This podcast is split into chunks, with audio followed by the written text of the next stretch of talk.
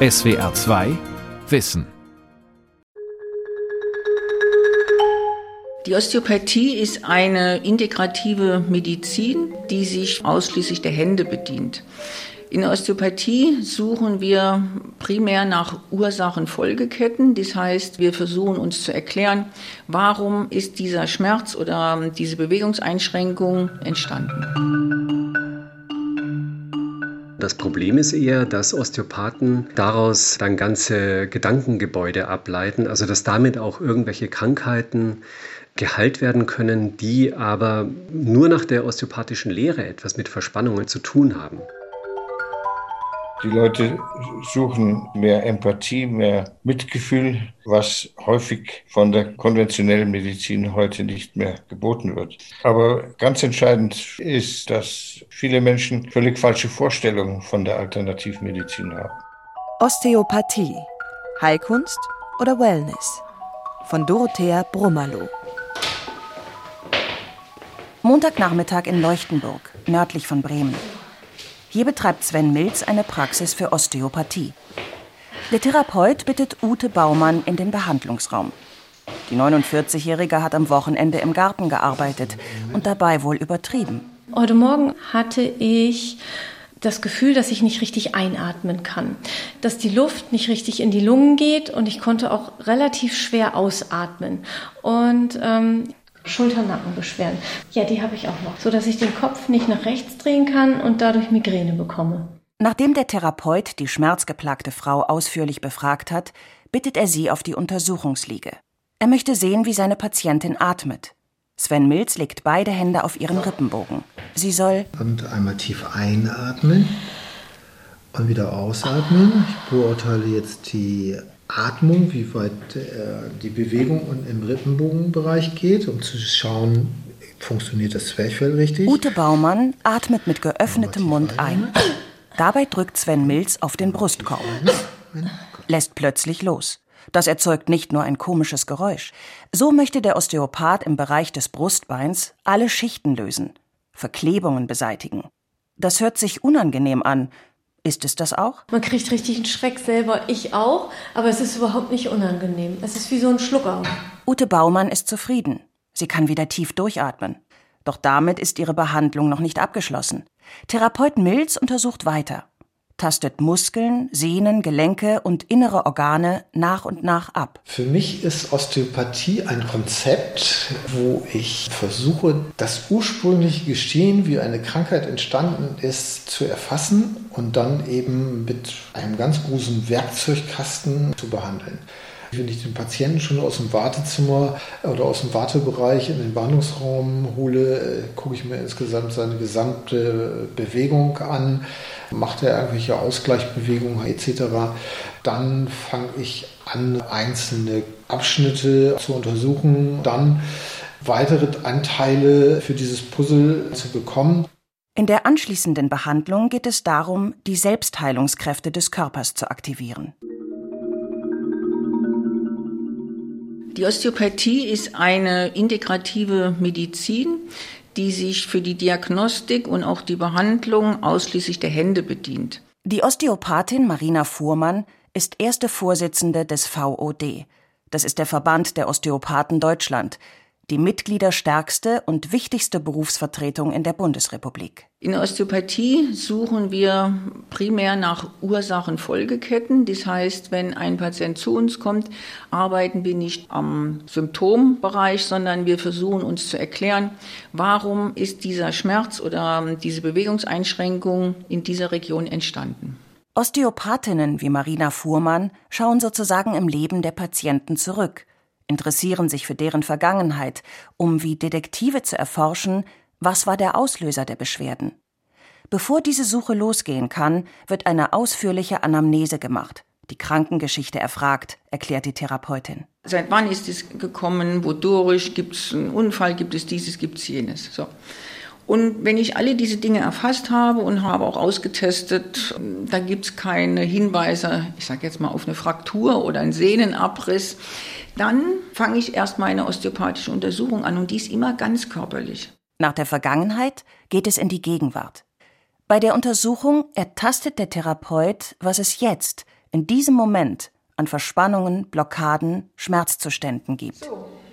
Diese Patientin, die wir Martha Meyer nennen, plagen Schmerzen in der linken Schulter, die in den Arm ausstrahlen. Mal hin, wir wollen mal schauen, wie denn auch die Reflexe funktionieren.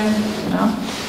Äh, ob da eventuell auch neurologisch was zu vermuten ist, weil sie haben ja diese ausstrahlenden Schmerzen in den Armen. An den Füßen beginnend untersucht Marina Fuhrmann alle Gelenke bis hoch zum Kopf.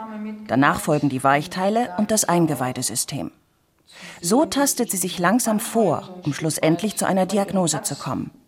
Und die muss nicht zwingend heißen, dass der Schulterschmerz von einer Entzündung des Gelenkes oder einer Überdehnung der umgebenden Schultermuskulatur verursacht wurde. Da gibt es natürlich viele Möglichkeiten, ähm, auch aus dem Organsystem über fasziale Verbindungen, die wir reicher haben, die kommen aus dem Becken.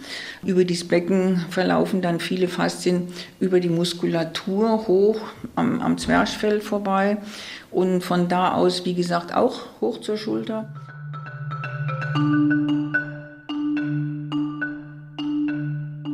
Das Wort Osteopathie setzt sich aus dem altgriechischen Osteon, also Knochen, und Pathos, Leiden zusammen. Doch das Diagnose- und Therapiekonzept, das auf den US-amerikanischen Arzt Andrew Taylor Still zurückgeht, ist mehr als Knochen behandeln, erklärt Marina Fuhrmann. Osteopathen und Osteopathinnen sehen den Körper als eine Einheit. Bewegungsapparat, Schädel und Rückenmark sowie die inneren Organe hängen als Systeme zusammen, sind durch feine Gewebenetze, die Faszien, verbunden. Alle Knochen, Gelenke, Gewebe und Organe bewegen sich ständig und greifen harmonisch ineinander. Ist der Bewegungsfluss, diese Harmonie, an irgendeiner Stelle gestört, gerät der Körper aus dem Gleichgewicht. Die Folgen? Fehlhaltungen, Schmerzen, andere Krankheitssymptome. Wenn alle Systeme des Körpers wohlgeordnet sind, herrscht Gesundheit. Genau. Osteopathie reguliert, heilt nicht. Ja, das ist ganz, ganz wichtig. Osteopathie ist eine Behandlungsform, die es in Deutschland erst seit 30 Jahren gibt. Und die sanfte Medizin boomt. Im Auftrag des Berufsverbandes hat das Markt- und Meinungsforschungsinstitut Forsa herausgefunden, dass sich circa 11,5 Millionen Deutsche schon einmal osteopathisch haben behandeln lassen. Trotzdem kämpfen Osteopathen hierzulande um medizinische Anerkennung. Osteopath ist keine geschützte Berufsbezeichnung. Anders als Zahnarzt, Hebamme oder auch Ergotherapeut, die zu den geregelten Berufen zählen und deren Ausbildung in einer staatlichen Prüfung mündet, gibt es das für Osteopathen nicht. Man kann zwar an der Hochschule Fresenius in Idstein seit 2012 einen Studiengang Osteopathie absolvieren, doch osteopathisch behandeln kann man mit diesem Abschluss nicht. Das dürfen nur Ärzte und Heilpraktiker.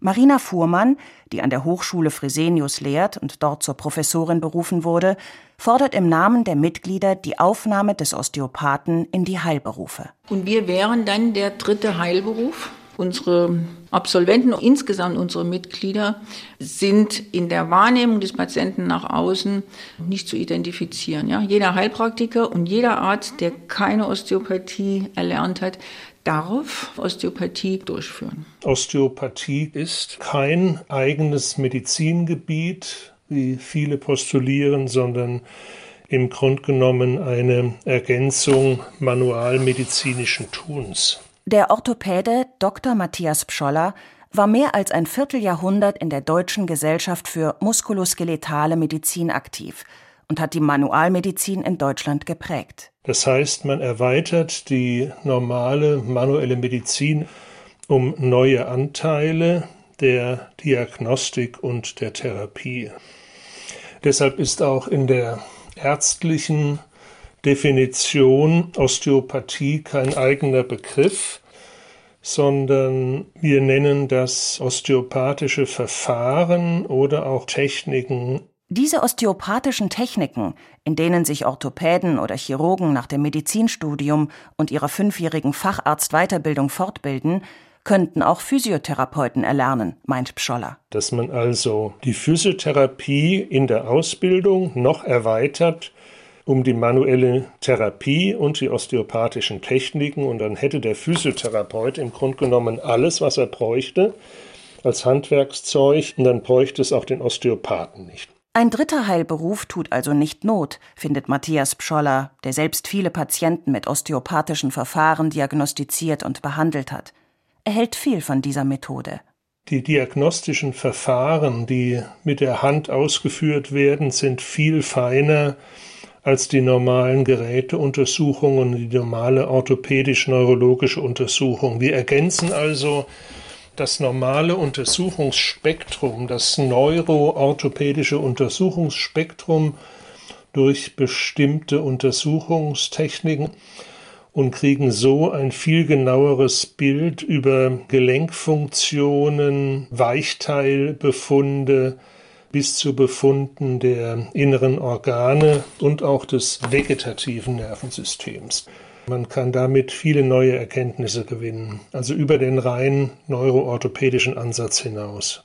Als Orthopäde oder Neurologe untersucht man erst einmal Gelenke, indem man die Beweglichkeit, die Reflexe prüft, erklärt Matthias Pscholler. Man schaut, wie steht es um die grobe und feine Kraft des Patienten. Als osteopathische Ergänzung kann man zum Beispiel Gewebespannung prüfen, die Verschieblichkeit der verschiedenen Schichten, also der Haut, Unterhaut bis zur Faszie und vieles andere mehr. So erhält man genauere Hinweise, welche Funktion, welche Struktur gestört ist und kann als erfahrener Diagnostiker das therapeutische Konzept erweitern. Man hat verschiedene Techniken, die die Spannung verändern, also die Spannung von Geweben. Man nimmt Spannung im Gewebe auf und guckt, wie der Körper dann auf Zug oder Druck oder Entlastung, Bewegung reagiert. Dann kann man bestimmte Druckmaßnahmen auf bestimmte Punkte ausüben im muskulären und sehnigen Bereich. Und man kann viele Muskelentspannungs- und Dehntechniken machen. Osteopathie kann bei Funktionsstörungen des Bewegungssystems sehr gut ergänzend helfen. Ihre Grenze findet die Osteopathie da, wo zum Beispiel psychosomatische Erkrankungen bestehen, die eine entsprechende vermehrte Grundspannung zum Beispiel der Muskulatur und so weiter bedeuten. Wenn mir die Schwiegermutter im Nacken sitzt, werden sie mit osteopathischen Verfahren wenig machen.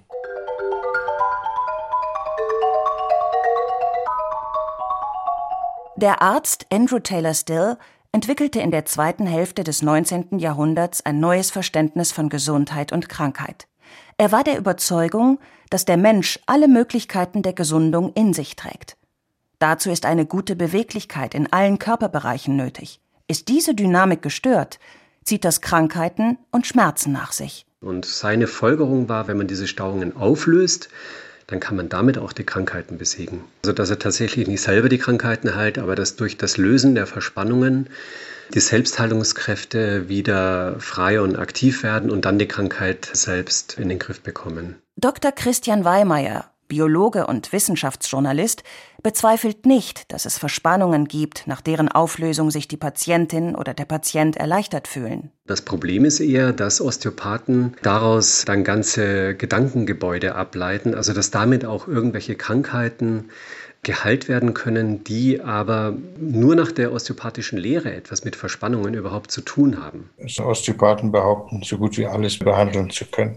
Edzard Ernst, Professor für physikalische Medizin und Rehabilitation, war der erste Lehrstuhlinhaber für Alternativmedizin im englischen Exeter.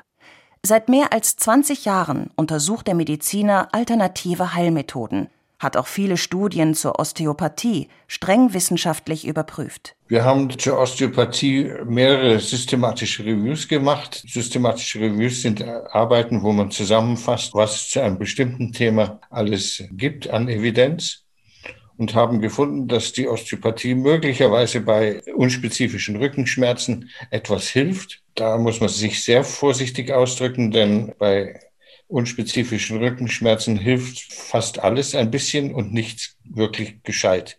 Bei allen anderen Indikationen ist die Osteopathie nicht belegt. Die Studienlage sieht sehr schlecht aus. Also außer Empirie ist wenig wirklich in Doppelblindstudien evidenzbasiert erforscht weiß auch Matthias Pscholler und verweist auf die 2009 durch die Bundesärztekammer durchgeführte wissenschaftliche Bewertung der Osteopathie.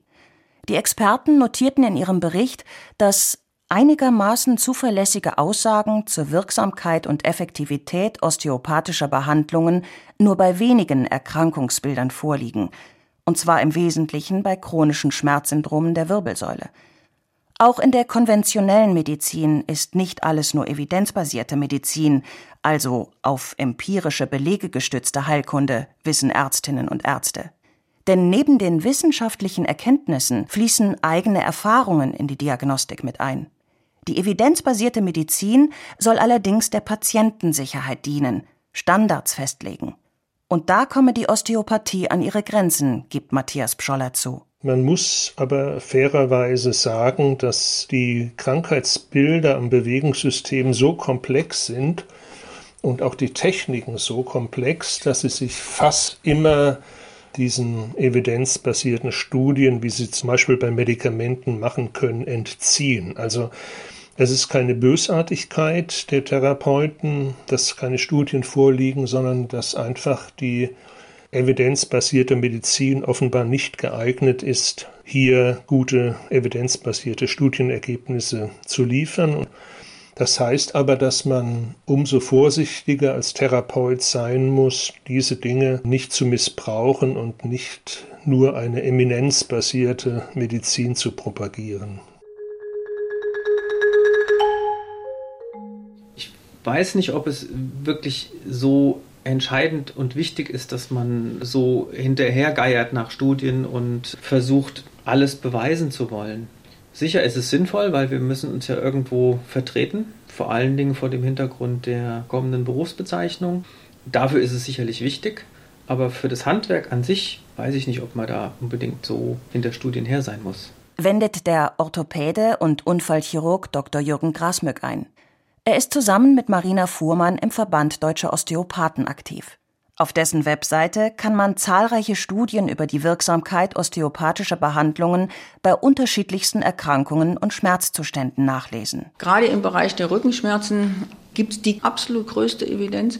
Es gibt Meta-Analysen Studien sind vorhanden. Ungefähr 2014 haben wir mit einer Betriebskrankenkasse eine Studie gemacht, um zu gucken, was kann Osteopathie leisten. Und da ist rausgekommen, dass ähm, die Krankenkasse bis zu 20 Prozent Kostenersparnis hatte durch osteopathische Behandlung. Unlängst war in, in England eine ganz große Studie, in Italien eine große Studie, die Verweildauer zum Beispiel von Säuglingen in den Kliniken, Frühgeborene, äh, sich um 1,7 Tage verkürzt hat. Der emeritierte Professor Edzard Ernst hat zusammen mit Kollegen ebenfalls Studien zur osteopathischen Behandlung von Säuglingen und Kindern in einem Review untersucht. Gute, qualitativ hochwertige Studien, die eine Wirksamkeit der Osteopathie bei Säuglingen und Kindern belegen könnten, existieren nicht. Zusammenfassend heißt es deutlich, die Evidenz für die Wirksamkeit der Osteopathie bei pädiatrischen Erkrankungen bleibt aufgrund der geringen Anzahl und der geringen methodischen Qualität der Primärstudien unbewiesen. Dazu muss man sagen, dass die Studien, die es gibt, sehr, sehr schlecht sind, unkritisch bewertet werden, unkritisch durchgeführt werden. Und ich würde bei solchen Behauptungen immer mehr als eine einzige Studie sehen wollen. Man versucht eben verzweifelt, die Wirksamkeit zu beweisen, ist sich aber über die Technik, über die Art, wie man etwas macht, überhaupt nicht einig. Also wir sind da auch sehr unglücklich drüber als Ärzte, aber wir haben auch nicht mehr zu bieten. Resümiert Matthias Pscholler. Und Edzard Ernst ergänzt, dass sich Studienergebnisse von unabhängiger Seite immer reproduzieren lassen müssen, bevor man allgemeingültige Konsequenzen zieht. Und Lega Artis ist auch, dass die Studien von Wissenschaftlern gemacht werden, die keinerlei Interesse an positiven Ergebnissen haben, die ergebnisoffen untersuchen und unabhängig sind. Wenn eine Pharmafirma eine Studie zu einem neuen Medikament macht und die positiv rauskommt, dann sagen wir ja auch, das wollen wir erst einmal von jemandem anders hören. Das akzeptieren wir ja heute nicht mehr. Und deshalb sind osteopathische Behandlungen meist auch keine Kassenleistung. Patientinnen und Patienten müssen sie selbst bezahlen. Viele sind bereit, dafür mehr als 100 Euro für 45 bis 60 Minuten auszugeben. Patienten wie Martin Müller ist die Diskussion über die Studienlage herzlich egal. Der 51-Jährige hatte einen Skiunfall und es tat weh. Also ich hatte keinen Bruch, habe aber festgestellt, dass meine Schulter auf der linken Seite nicht so hundertprozentig gut war. Also es waren immer noch leichte Schmerzen da, leicht ziehen da. Und da hat mir meine Hausärztin empfohlen, doch mal zu einem Orthopäden zu gehen. Was Martin Müller nicht wusste, der Orthopäde war auch Osteopath.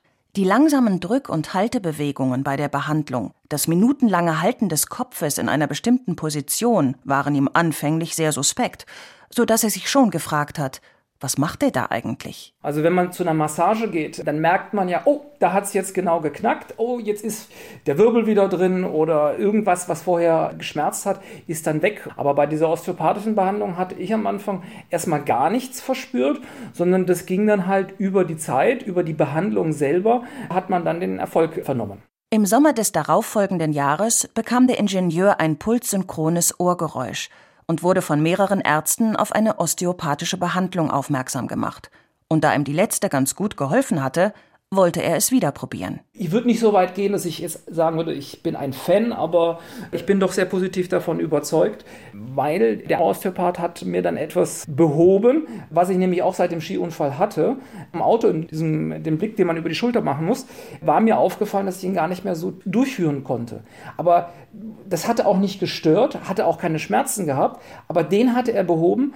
Das heißt, ich konnte jetzt deutlich äh, mehr nach hinten schauen.